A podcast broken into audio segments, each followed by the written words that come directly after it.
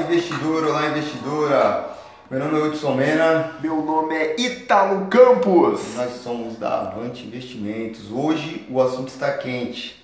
Hoje nós vamos falar de formação de patrimônio, mega sena, aposentadoria. Você quer aposentar? Bora nessa. E independência financeira. Então vamos falar de do primeiro milhão também. Exatamente. Então vamos nessa. Esse podcast está sensacional. Confira. Vamos nessa, amigos. Avante, avante. Avante.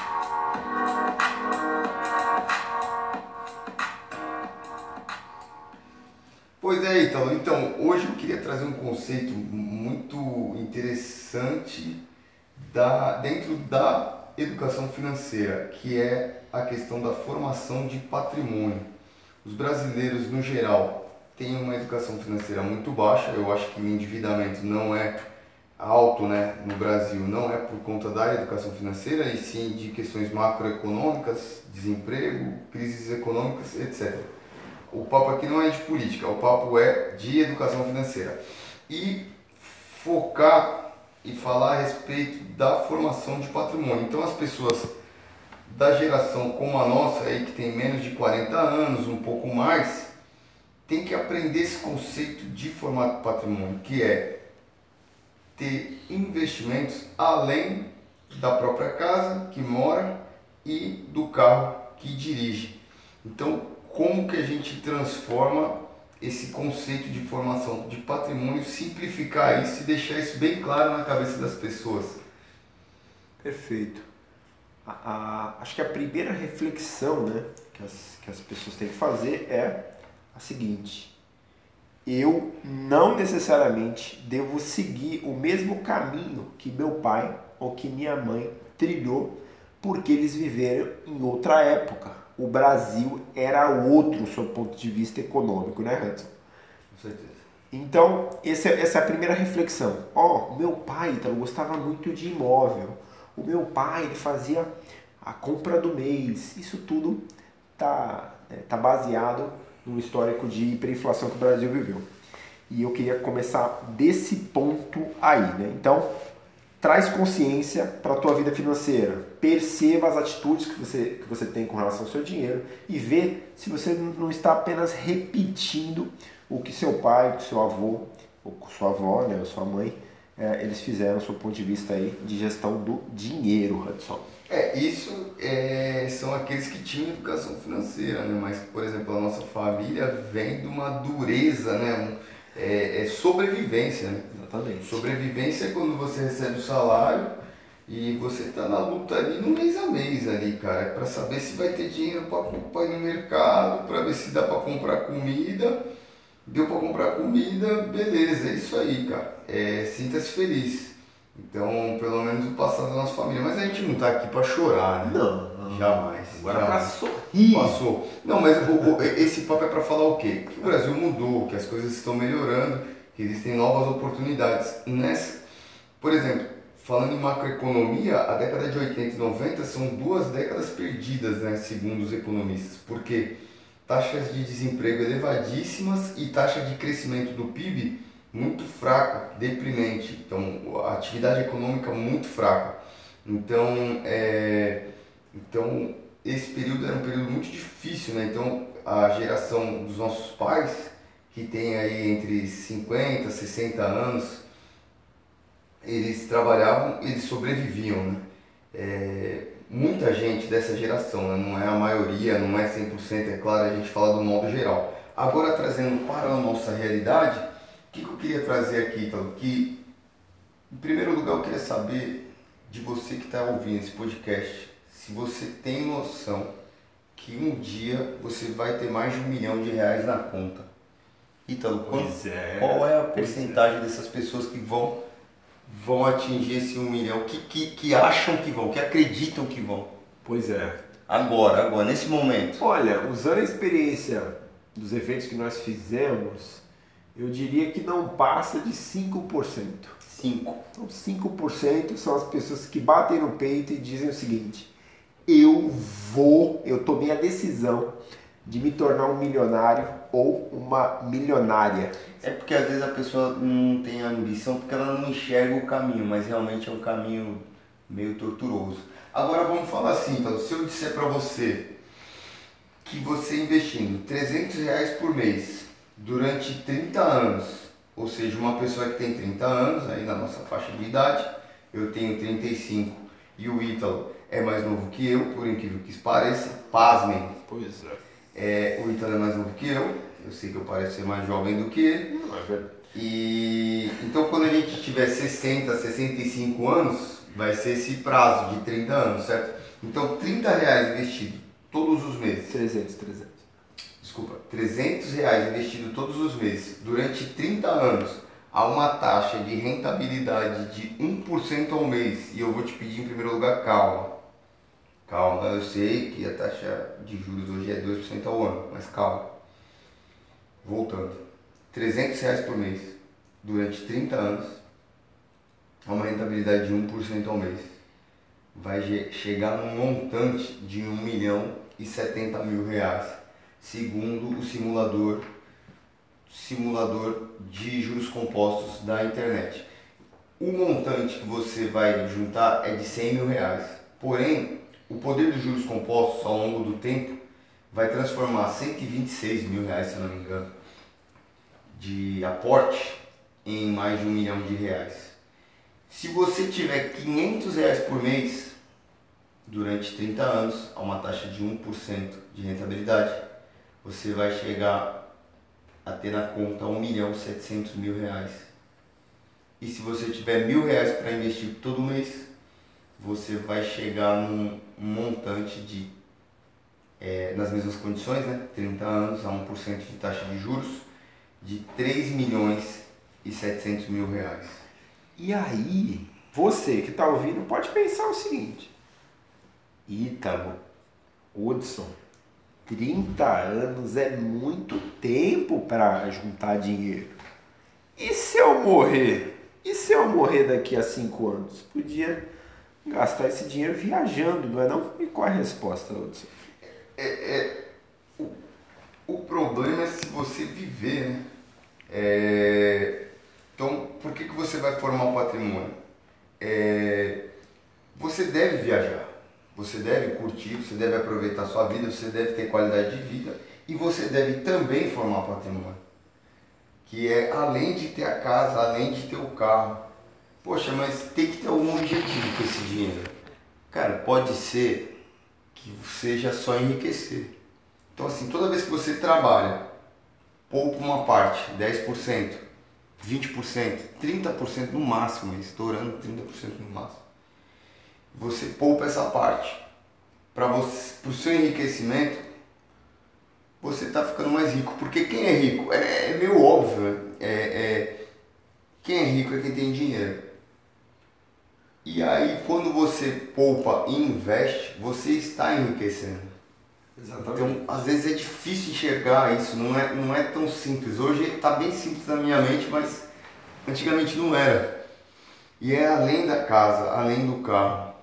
Eu acho que a questão é, é todo investidor tem controle de gastos. Não tem como, não existe investidor que, que, que não tenha controle de gastos, que não tenha uma mentalidade apropriada no orçamento doméstico. Exatamente. Não dá para ser desleixado com o orçamento doméstico investidor. Eu acho que não dá. Exatamente. O primeiro passo, né? Então você que está me ouvindo, você que está nos ouvindo, né, na verdade, você deve estar tá pensando o seguinte: eu posso começar a investir, mas eu nem arrumei minhas contas ainda, minhas contas de casa estão bagunçadas tal. Não, você deve dar o primeiro passo, que é organizar o orçamento doméstico. Então, criar uma planilha, pegar um aplicativo, colocar suas despesas lá, suas receitas também e se organizar para saber onde estão os furos no seu navio, né? Colocando aí fazendo uma metáfora com, uma, com um navio, se o teu orçamento doméstico for um navio, tomar cuidado para colocar aí um adesivo nos buracos. E aí eu já vou citar alguns buracos que você pode estar tá, pode estar tá levando uma partezinha do teu patrimônio embora. Mas é, que é o seguinte, né? academia que você não vai há mais de seis meses, aquele plano de, de, de, TV a cabo que tem 200 canais e você só assiste 5, cartão de crédito, anuidade de cartão de crédito, tarifa bancária, todas essas coisas podem ser pequenos buracos que vão levando o teu dinheiro embora e de repente daí mesmo você pode podem estar escondidos, né? Esses 200 ou 300 reais que vão virar um investimento para você ou para os seus filhos e para o futuro, né? no seu futuro, seu, no futuro dos seus filhos. É, agora então, assim, eu queria fazer um enlace com a independência financeira, né? Atingir a independência financeira. E, e o que, que é atingir a independência financeira? É quando você tem um patrimônio suficiente para te gerar uma renda passiva tão elevada que cubra os seus gastos mensais, as suas despesas mensais.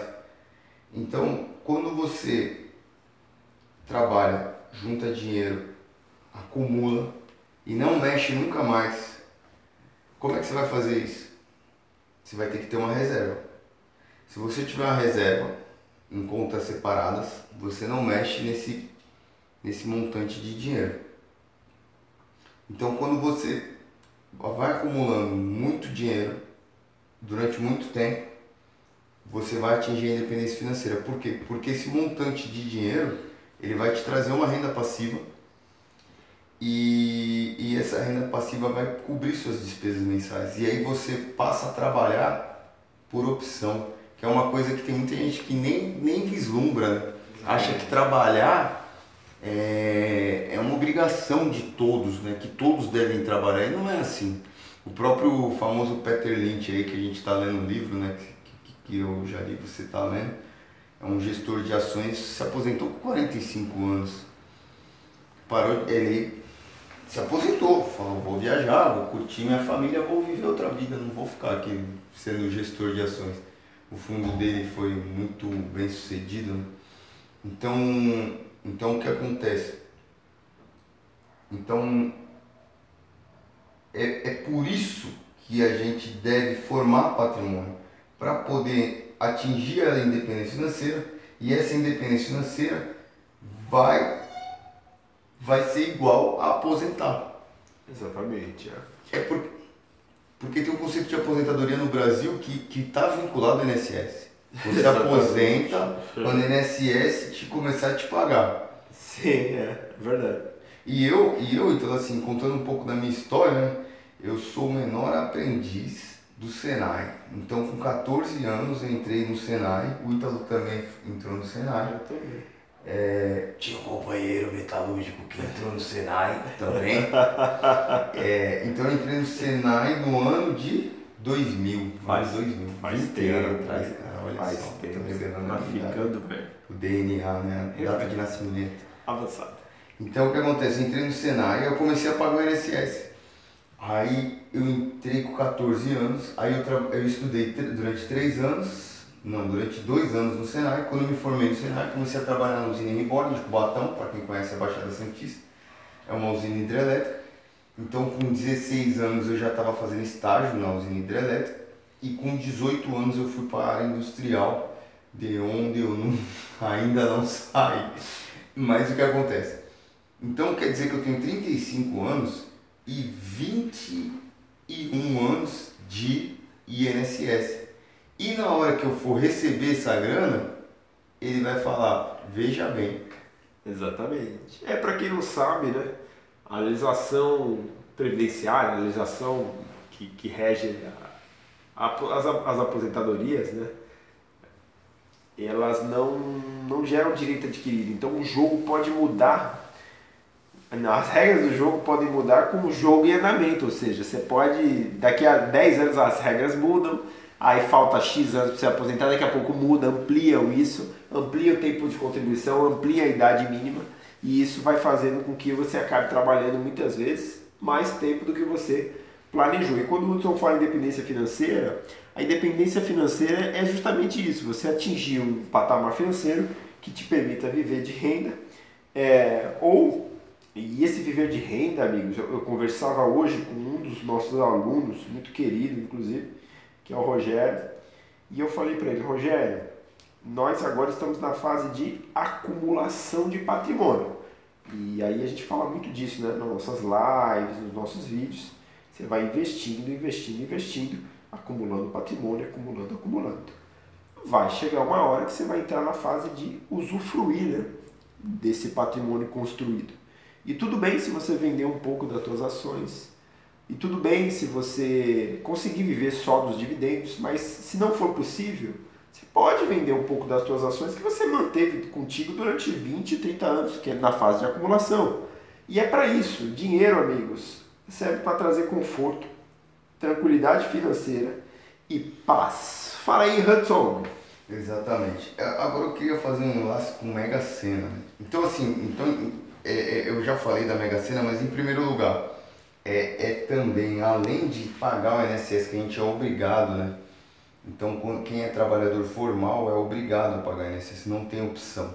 Só os profissionais liberais têm a opção de pagar ou não o INSS. Eu recomendo que a maioria da população deva pagar pelo mínimo, pelo menos, um salário mínimo ou dois, porque não mais do que isso, porque porque a regra do jogo muda, então se a regra do jogo muda, é conta de maluco, é, coisa de doido, não, não faz muito sentido, né? É, e então aposentar com renda passiva, né? então na bolsa de valores, quando você investe em ações, você recebe dividendos e esses dividendos te proporcionam uma renda passiva, que é aquela renda que você recebe dormindo, sem fazer nada. Tá certo? E eu queria falar da Mega Sena.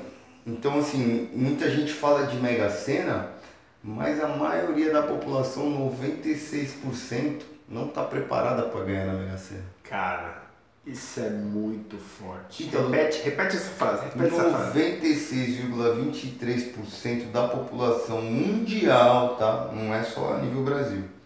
A população mundial não está preparada para ganhar na Mega Sena, receber seus 10, 20, 50 milhões de reais. Incrível. Eu, se eu ganhasse na Mega Sena, então, a primeira coisa que eu ia fazer é chegar no escritório da Avante aqui e falar, meus amigos, o que eu faço agora? Me ajudem, por favor. Com certeza aqui você ia ser acolhido, abraçado e íamos construir uma carteira vencedora, preservando né, o patrimônio que você acaba de ganhar. O homem mais rico da Babilônia ele fez isso, né? Ele, ele era um trabalhador comum que era um serralheiro, ferreiro, negócio assim, ele mexia com metalurgia naquela época e ele fez os portões do, do, do, da cidade e o rei agraciou ele, gostou tanto do trabalho dele que agraciou ele com algumas moedas de ouro que, que valiam a uma mega cena. E ele foi buscar orientação e aconselhamento com o homem mais rico da Babilônia naquela época. Ele falou, meu, tô cheio da grana e, e eu não sei o que, que eu faço.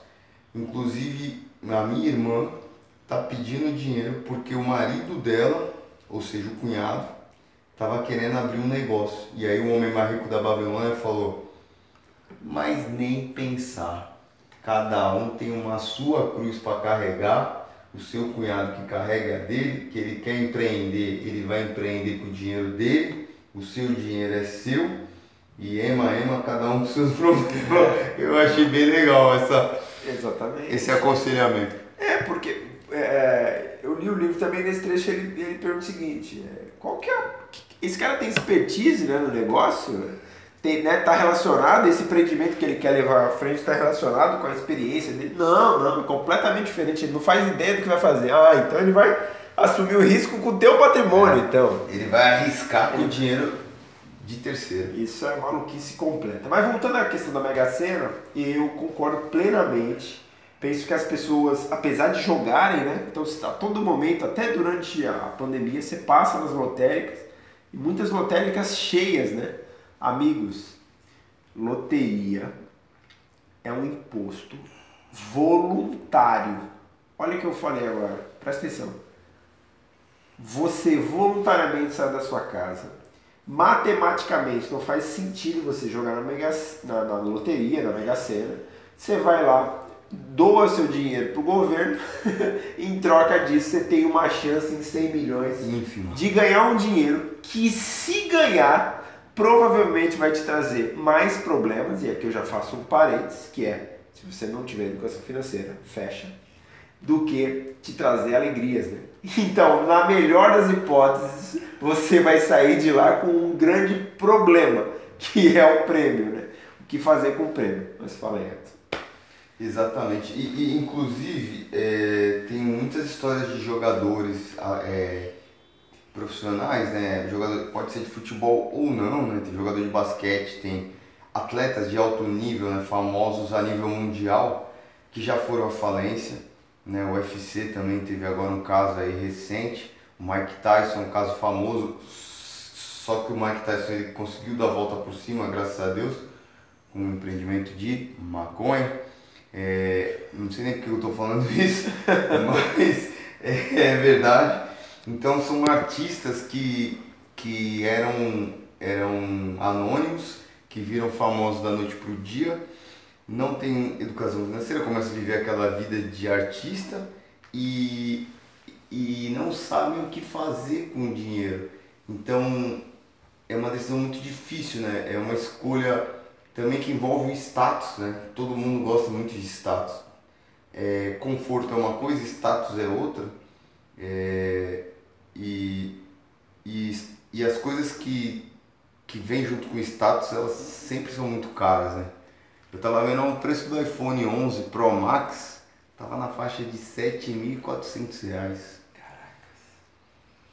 O Air, Air, AirDots, AirDots, que é o fonezinho da, da, da Apple, 1.500 reais. Air, AirDots Pro. Se juntar os dois dá quase 9 mil, aí 8.500 e alguma coisa. Então, assim, é, são coisas que têm muito status. Carros de luxo, né? O BMW, o Mercedes, o, o, os, os grandes SUVs aí do momento. Então, é, são muitas escolhas, principalmente que a classe média, né? assim, quem está no nível de sobrevivência, ou seja, é, o nível da sobrevivência são salários que, poxa, não, é, é, difícil sobrar, né? A gente sabe que é uma realidade no Brasil, a maioria da população, a renda não é lá é, de um nível tão elevado. Quanto... Deixa, é, deixa eu falar um pouco disso, Hudson. No Brasil, a maior parte da população ganha menos do que dois salários mínimos, né? Sim. Menos do que dois salários mínimos. Se você que está me ouvindo está dentro desse grupo, você precisa arrumar modos de aumentar a sua renda, ok? Então não espere de nós um discurso um discurso não verdadeiro, né? De que é simples você poupar dinheiro recebendo aí um salário mínimo, um salário mínimo e meio. Então foca primeiro em aumentar a tua renda e aí já começa a escutar o podcast, terminando esse, da Aline de Carvalho, né, que fala em gerar renda extra, procura o conteúdo dela, uhum. gratuito lá no Instagram, conversa com ela, certamente ela vai poder te ajudar a dar alguns caminhos para você aumentar a sua renda. E quando eu falo aumentar a renda, não é nada miraculoso não, tá? Tem caminhos muito bacanas que você pode fazer na sua casa mesmo, como cliente oculto. Você já ouviu falar nisso? Várias plataformas te pagam para avaliar serviços de outras empresas. Olha que legal. Olha que bacana. Então, Hudson, é, você, meu amigo minha amiga, se você tiver nesse grupo, volto a dizer, foque em aumentar a sua renda e com esse aumento de renda você começa aí a investir. Pode começar com um pouquinho, tá? 50, 100 reais, com o tempo você vai aumentando e depois nós vamos falar muito mais disso, né, Exatamente.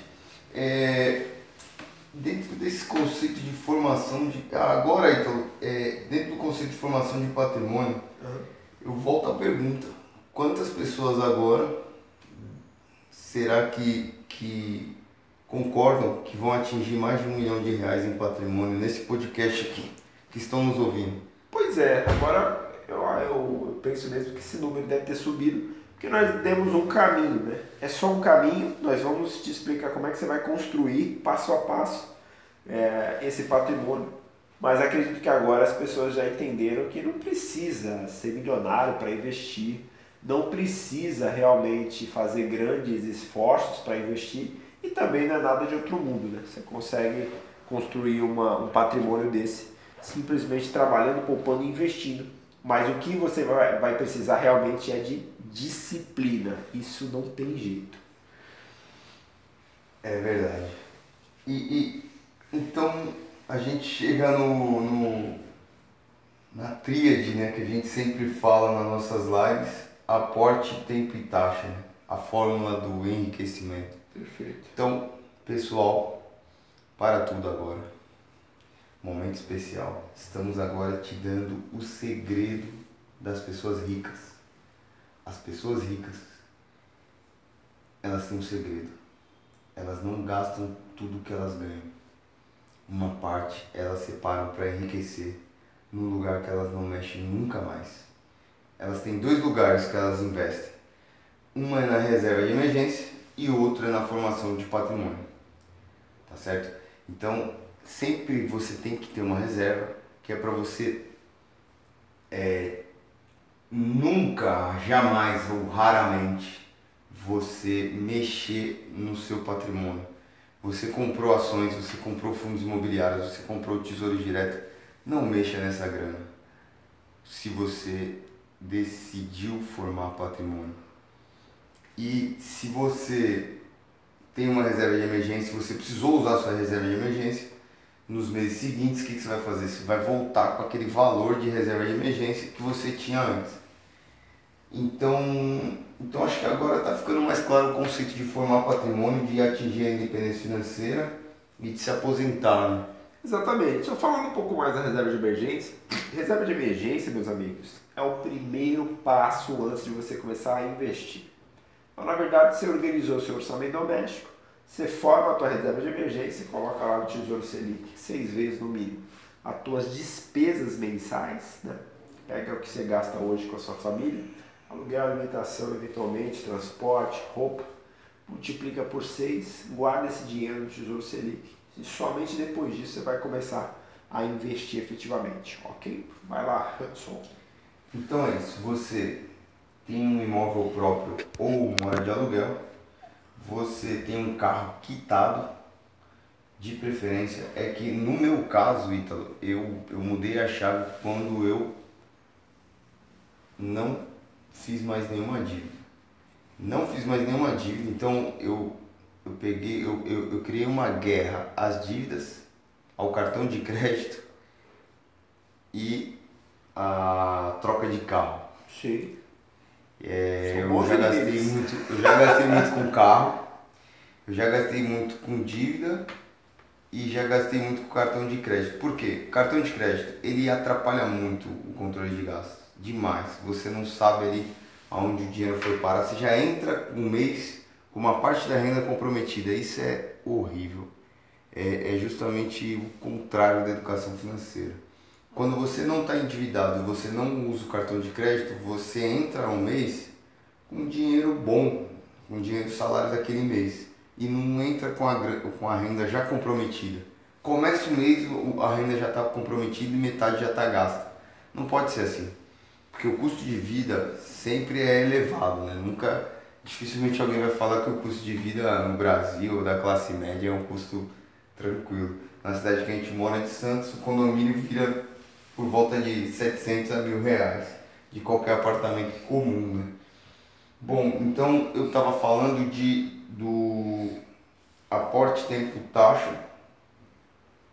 É, então, aporte é quanto que você vai investir no seu patrimônio, você vai trabalhar, foca no seu trabalho, foca naquilo que você é bom. Se for um emprego, foca na sua carreira, seja um especialista na sua área, seja o melhor. Se você é empreendedor, se você é profissional liberal, vá buscar conhecimento, vai buscar os maiores players do seu mercado para você subir de nível sempre e aumentar a sua renda. A partir do momento que você aumenta a renda, aí você vai estar tá jogando o jogo da riqueza. O mais difícil é ganhar bem. O mais difícil é ter uma renda elevada. A partir do momento que você tem uma boa renda, você vai investir esse seu capital. Então a gente falou do aporte, agora a gente vai falar da rentabilidade. Então, então existem várias formas de investir, né? a gente gosta muito, a gente defende a, a bolsa de valores as ações e os fundos imobiliários como, como as melhores opções de investimento do mercado financeiro. A gente tem o curso, tem a mentoria, então a gente defende que esse mercado de capitais da renda variável são as melhores opções, na renda fixa é o tesouro direto. E aí você vai multiplicar o capital a uma taxa no ano.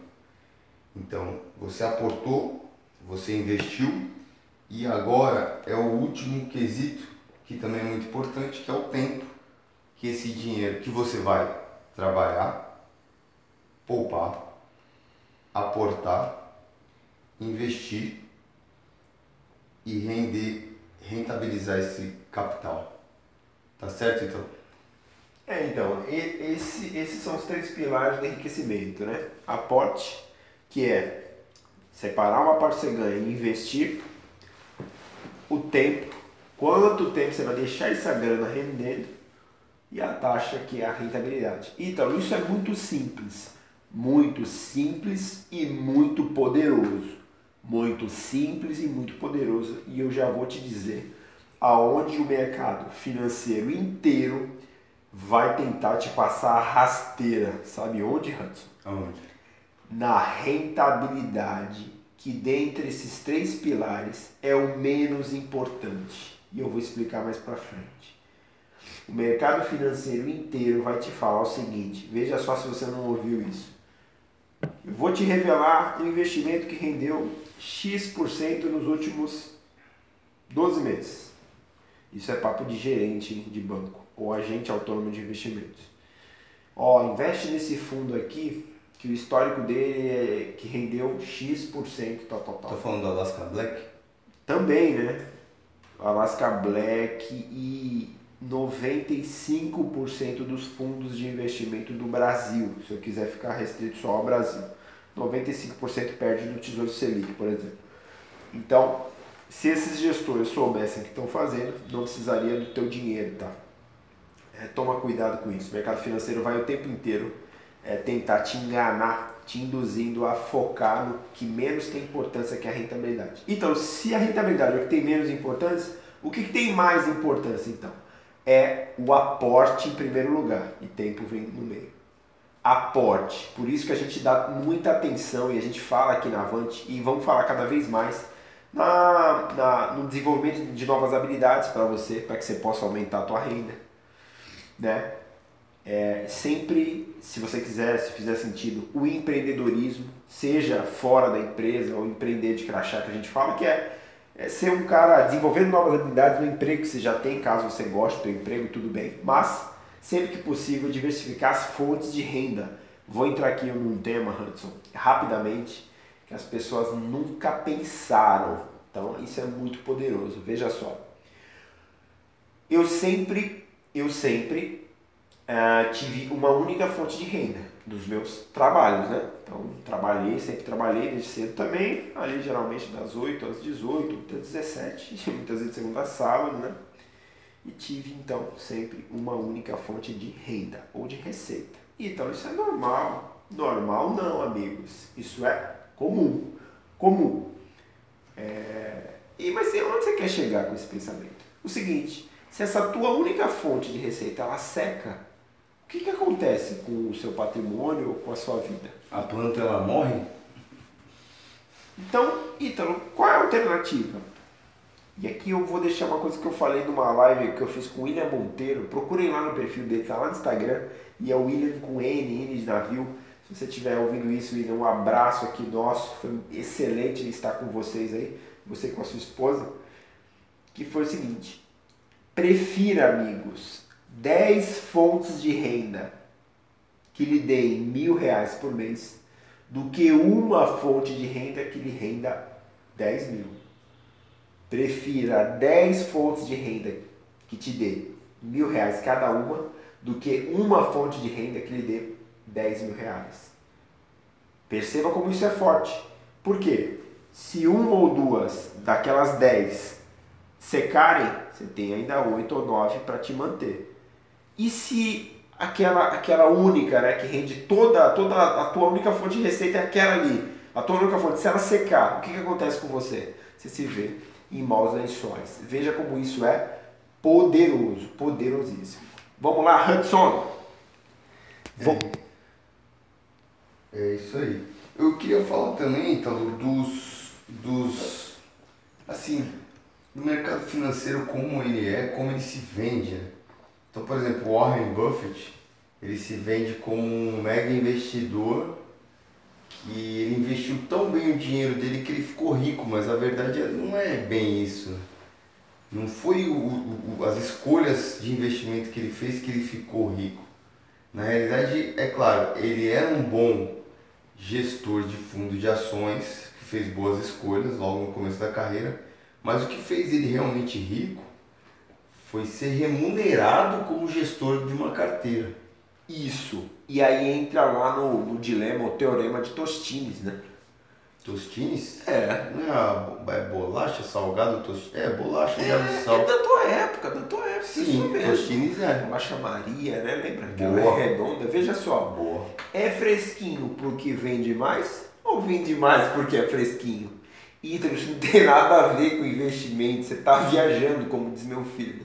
Não, tem tudo a ver. O que o Hudson está tentando te explicar, meu amigo e minha amiga, é o seguinte: o Warren Buffett ele, ele, ele realmente é um cara, um dos, mais bem-sucedidos gestores de fundos da história, mas ele não enriqueceu simplesmente sabendo investir bem. Não, ele, por, ter, por ser gestor de um fundo que sempre performou, performou bem, ele atraía cada vez mais dinheiro e já que ele é remunerado né, com uma taxa de administração em cima do capital que é investido no fundo, isso gerava mais gente investindo e aí ele, ele continuava, claro, é, performando bem, isso gerava mais, mais dinheiro, mais dinheiro, mais renda e assim sucessivamente. Assim ele foi levando a fortuna dele, agora ele está com 90 anos, né? Fez aniversário esses dias aí. Sem falar que ele fez isso na economia que mais cresceu, que ganhou a Segunda Guerra Mundial entre aspas, né? Quem ganhou a Segunda Guerra foi a Rússia, mas, mas os Estados Unidos e os aliados também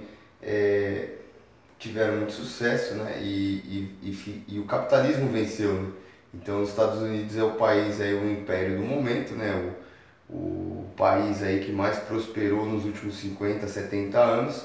Então, se o Warren Buffett tivesse nascido no Brasil, ele com certeza ele não teria o mesmo sucesso se ele tivesse nascido na Argentina, na Venezuela, ou no Chile, ou no. sem viralatismo, né? Pelo amor de Deus.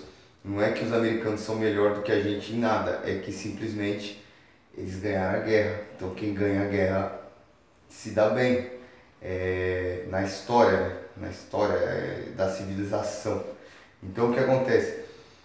O Warren Buffett, ele estava nos Estados Unidos, ele investia bem o dinheiro e ele ganhava uma taxa de administração, ou seja, uma parte daqueles milhões, bilhões de dólares. Então, por exemplo, se um fundo tem investido nele 10 bilhões de dólares e a taxa de administração é 2%, agora eu não posso errar a conta matemática. Eu sempre erro essas contas matemáticas, então eu não sou bom de conta matemática. Mas ó, vamos lá.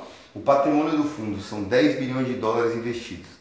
Então quer dizer que 10% do fundo é 1 bilhão de dólares e 1% do fundo serão 100 milhões de dólares e 2% de taxa de administração serão 200 milhões de dólares. Ou seja, uma equipe de 10 caras que fazem a administração de um fundo de 10 bilhões de dólares, eles ganham durante um ano 200 milhões de dólares de remuneração para poder tomar conta do dinheiro. Fora? Olha a fortuna que não é. Então, assim, o que fez ele rico foi ser bom gestor de fundo de ações, mas ser remunerado como um gestor de fundo. E aí ele investia, então tinha o patrimônio dele, tinha o patrimônio do fundo. E aí ele fez boas escolhas ao longo do caminho na economia que mais pro, prosperou nos últimos 50, 70 anos. Né? Então, é, então não é só a rentabilidade, né? não foi só as boas escolhas que ele fez, durante 60 anos investindo no mercado de ações, mas principalmente foi isso, foi ser o gestor de um fundo, um dos fundos que mais acertaram durante seis décadas seguidas. É impressionante o resultado dele. Mas eu não acho também que ele é a última bolacha do pacote igual vendem ele, né? Como uma pessoa, um ser iluminado. É. Bom, E, e, aí tem o Lobo de Wall Street, que é outra lenda também no mercado financeiro, né? Sim. Quem é o Lobo, né? O, tem um nome, eu esqueci o nome, é... é, é ah, esqueci o nome. Também não sei. O Lobo de Wall Street, ele era um corretor de ações. Porque o que acontece com as corretoras? Independente se o mercado financeiro vai para cima ou vai para baixo, eles vão estar tá ganhando taxas de corretagem. Então, uma ordem de compra ou de venda na XP são 18 reais. Então, é, é uma taxa muito cara. Na Clear, que também é da XP, a taxa zero. E existem outras corretoras que cobram taxas menores. Então, assim, se você for comprar duas ações em um determinado mês, você gasta 36 reais. Então, se você investe 300 reais por mês, 10%, mais de 10% vai ser de taxa de corretagem, se você comprar mais de uma ação. Então, então você toma cuidado com essas taxas. Existem corretoras menores que cobram taxas mais baratas. Mas, então, voltando, o Lobo de Wall Street, ele era corretor. Então, o que, que ele fazia? Ele juntava um exército no escritório que faziam várias ligações, repassando papel podre, repassando empresa ruim, mexendo com a ganância, né? mexendo com as emoções das pessoas e dizendo que o negócio ia decolar. Então, aquele exército de pessoas, vendedoras, todos os vendedores, todo mundo, assim, sem preconceito com os vendedores, tá? Quem vende enriquece. Mas existem vendedores que a ética ela passa um pouquinho, né? então é, entra naquele vale tudo da venda. E aí quando você força uma pessoa, você oferece uma pessoa de forma incisiva ela comprar um, uma ação numa empresa podre, uma empresa de garagem, uma empresa que não vale nada, então você está jogando um jogo sujo. Né? É, então o Lobo de Wall Street ele ganhava corretagem, ele ganhava comissão das, das vendas que ele fazia. Então ele prosperou através disso. E aí ele também ele manipulava o mercado, né? Porque aquele exército de pessoas fazia um determinado preço de um papel subir, ele entrava, saía antes de todo mundo, e aí a maioria das pessoas tinham prejuízo, ele ganhava na corretagem e ganhava na, na, valorização das ações. Então, assim, é, ele virou uma lenda, né, um mito depois do filme do Leonardo DiCaprio, mas ele não é também lá uma flor tão cheirosa assim, né? Aquele super-herói que hoje é vendido tal como, né? Que vai dar palestra e... Exatamente. Mercado financeiro tem muito disso, né? Eles criam uns, ídolos e aí todo mundo fica atrás desses caras tal, mas nunca é bem assim, nunca é bem assim. A história nunca é contada inteira, amigos. Tomem muito cuidado com isso, muito cuidado mesmo. É toda, toda vez que você ouvir falar de um cara muito bom, um ser iluminado e tal, toma cuidado. Toma cuidado, vai investigar, dá uma olhada. E cuidado com os gurus. Tá cheio de guru no mercado financeiro. Teve um picareta de um guru que, que uma influencer aí também foi falar dele, né? É, a influencer foi lá pro Gliese, né? Ela resolveu, depois da festa que ela deu, a festa do, do Covid, né? Aí ela desativou o Instagram quando voltou, ela fez um post lá falando que nasceu para fazer day trade. E que naquele dia ela tinha é, faturado 10% aí de tido 10% de valorização da carteira dela lá, nas operações. Amigos, qualquer investidor que consiga num dia, e aí de maneira, claro, consistente, não adianta um dia, uma vez só, mas se você consegue 10% facilmente no mercado é, de forma consistente, em coisa de 2, 3 anos você, reúne no, na, na, na tua conta bancária 10% do dinheiro do mundo. É só isso. Vocês ficar mais rico que a Coca-Cola. Vocês, só para vocês perceberem o nível de absurdo que ela falou. E, e Ítalo, assim, tem um grande influência que eu admiro também o trabalho dele, que ele faz um mega trabalho, mas, mas tem aquele defeitinho, né, que como ele é dono de corretora, que é o primo rico, né, Thiago Negro, e ele fala para você investir em fundo de renda fixa. Eu queria saber a sua opinião a respeito do fundo de renda fixa, Ítalo. Eu faço uma analogia, essa palavra fundo, né, ela não vem à toa. Né? O fundo, né, e aí qualquer fundo, fundo de investimento, fundo de renda fixa, fundo multimercado, exceto fundo imobiliário, tira o fundo imobiliário disso, mas todos os outros fundos só servem para levar o seu patrimônio para o fundo, o fundo do mar. E de lá não vai sair nunca mais. Porque o objetivo de todo fundo, meu amigo, minha amiga, é receber taxa de administração. Ninguém quer saber de te dar dinheiro, entre aspas. Né, as pessoas, as instituições vão cobrar, cobrar muito caro para cuidar do seu dinheiro de forma pior do que você mesmo cuidaria diretamente. Ah, então não é possível, os caras são profissionais eles certamente vão cuidar do meu dinheiro melhor do que eu. Não é verdade, tá? Não é verdade. Volto a dizer, 95% dos fundos, 95% dos gestores de fundos não sabem o que está fazendo. Se soubesse, teriam resultados muito melhores do que o Tesouro, o investimento mais seguro do país. Então, minha opinião é fuja dos fundos. Fuja, que é cilada, Bino. Mas tem os fundos de renda fixa, ou seja, o cara pega o teu dinheiro, investe em tesouro direto que é uma coisa que você poderia fazer e ganha uma taxa de administração em cima disso. Exatamente. E na, na, dizem que a outra, Natália Licuri veio falar que agora tinha que tirar do Tesouro Selic porque tinha um CDB que se você fizesse uma conta lá maluca, é, porque a B3 cobrava uma taxa de custódia, o Tesouro não é, cobrava uma taxa que depois no final de 10 anos você tinha lá 5 reais a mais. Isso é maluquice completa, amigos. Maluquice completa. Eu Fuja disso. Eu vou falar uma coisa, então. Se tem um cliente ideal da Avante, é um cara que investiu com, com um agente autônomo da XP, investiu em COI, fundo de renda fixa, fundo Meu multimercado, fundo de ações. Eles passam um monte de fundo, né? Exatamente. O mercado de ações, que é para poder ser remuner bem remunerado. Aí essa pessoa também investiu em uma previdência privada VGBL, que também é uma péssima escolha. Veja bem, amigos, do ponto de vista de quem estudou o mercado, tá?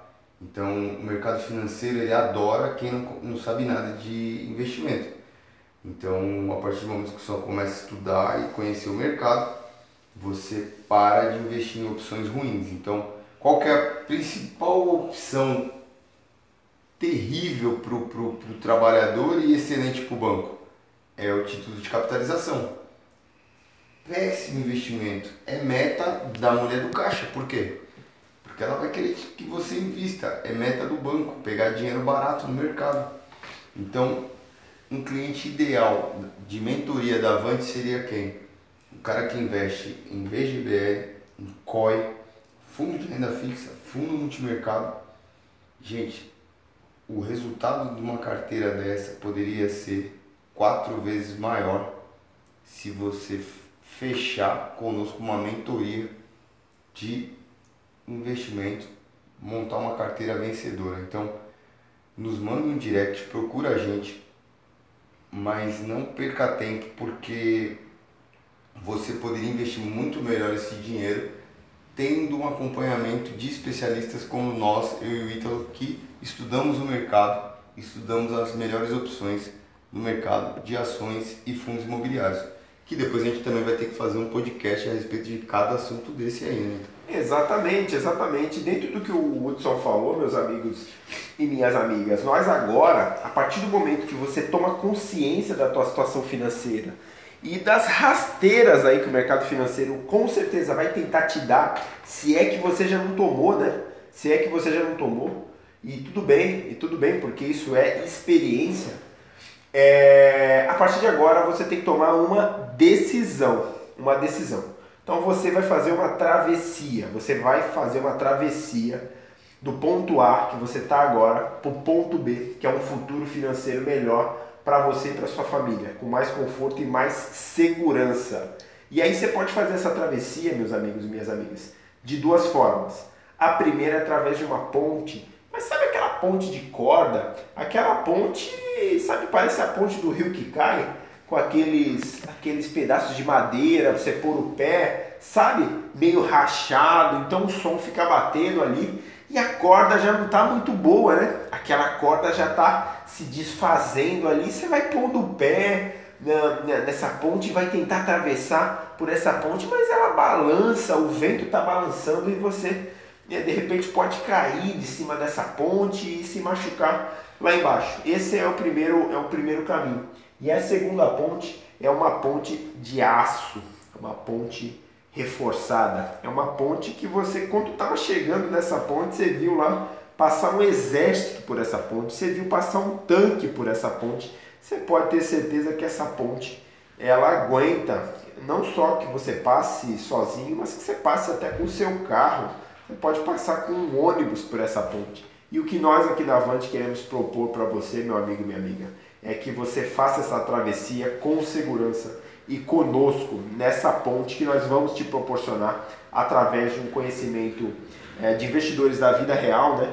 Investidores que não falam da teoria, não, falam é da prática, né? Falam da prática e falam de coisas do nosso dia a dia. Então, nada de coisas mirabolantes. Nessa mentoria que o Hudson falou, são oito sessões diretamente conosco, investidores da vida real, onde nós vamos juntos falar desde tesouro, coisas mais é, corriqueiras, até coisas mais complexas, como montagem de carteira de investimentos, como é que você faz um rebalanceamento da tua carteira e sem as pegadinhas e o conflito de interesse que você vai ter no mercado financeiro, meu amigo e minha amiga.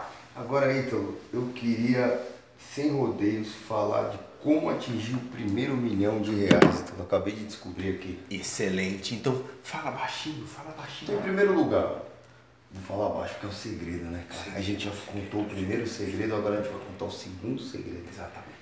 Ítalo, 1% de rentabilidade ao mês, o que, que você acha a respeito disso? Vamos lá, nós, é, quem lê jornal aí, então não leio jornal não, eu sou jovem, você vê então os portais de notícia, você viu a notícia do seguinte, aquele 1% ao mês morreu, a renda fixa morreu, é o fim da renda fixa ninguém consegue mais uh, ter a rentabilidade de 1% ao mês. Mentira, carimba aí.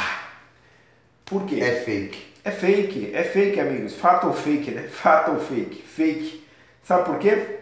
Porque é o seguinte, você, meu amigo, minha amiga, já deveria, é, historicamente, tá, ter percebido o seguinte. A relação entre risco e retorno é direta no mercado financeiro.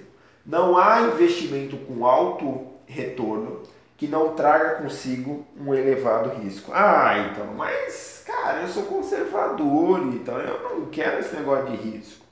Viver, meus amigos, é arriscado. Viver é arriscado. Você saiu de casa hoje, foi para o seu trabalho, foi para a faculdade.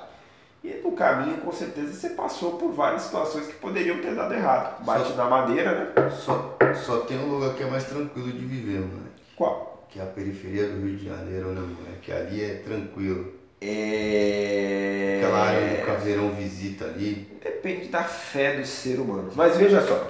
E aí, vou viver arriscado, meus amigos. E aí, você já percebeu o seguinte: você não tem como fugir é, do risco. Como assim fugir do risco? Você deve aprender a lidar com o risco. Quando eu falo risco, eu só falo, é claro, aqui do, do, dos investimentos, do mercado financeiro.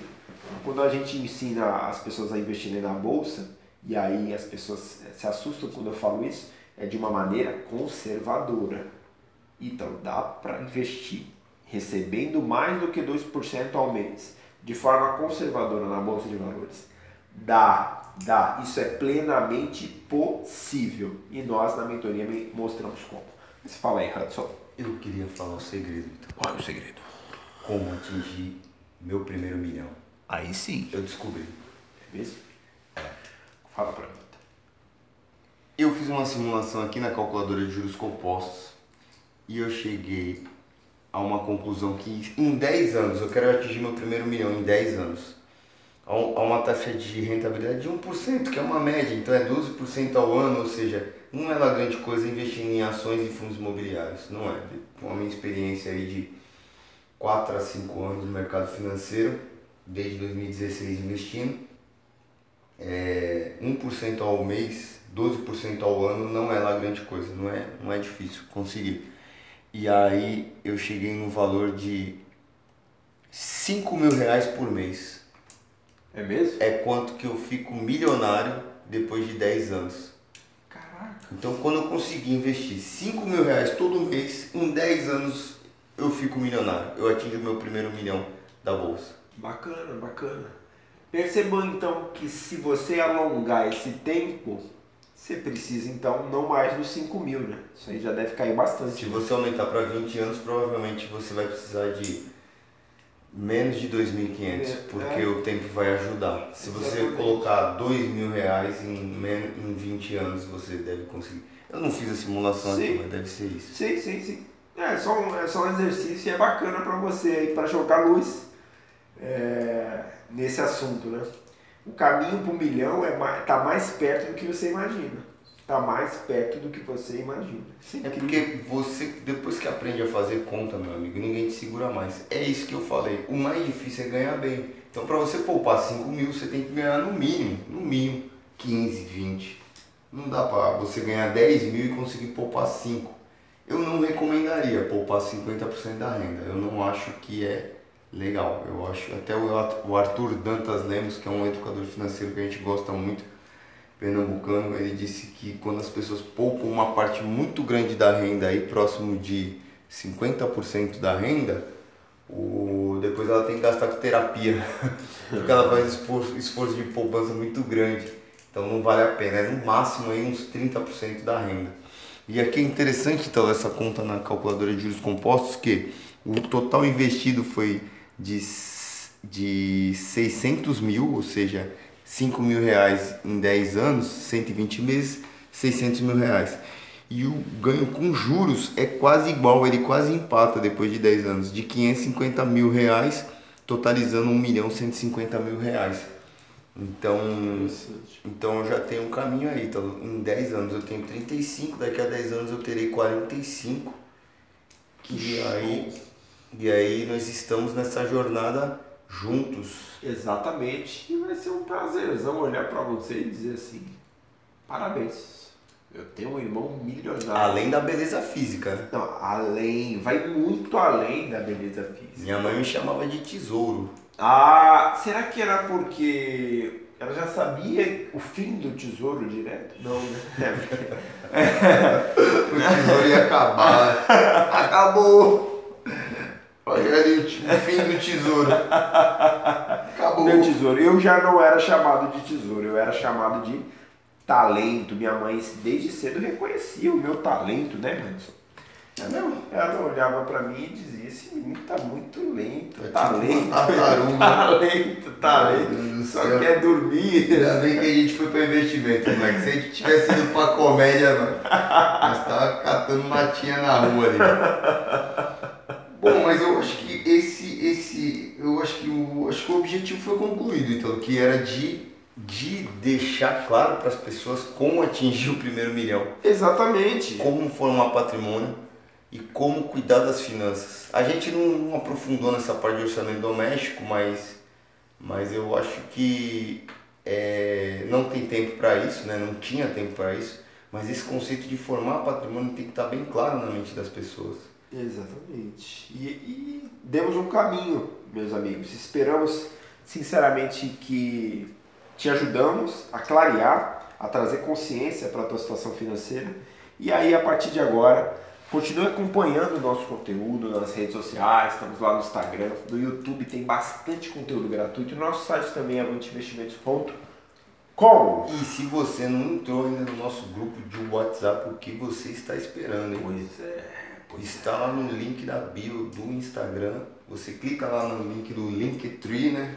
Exatamente. E lá tem o link do grupo do WhatsApp da Avante, que tem conteúdo de altíssima qualidade todo dia, porque aqui é consistência, congruência, responsabilidade. O Joel J já dizia, é ou não é verdade? Isso é lindo.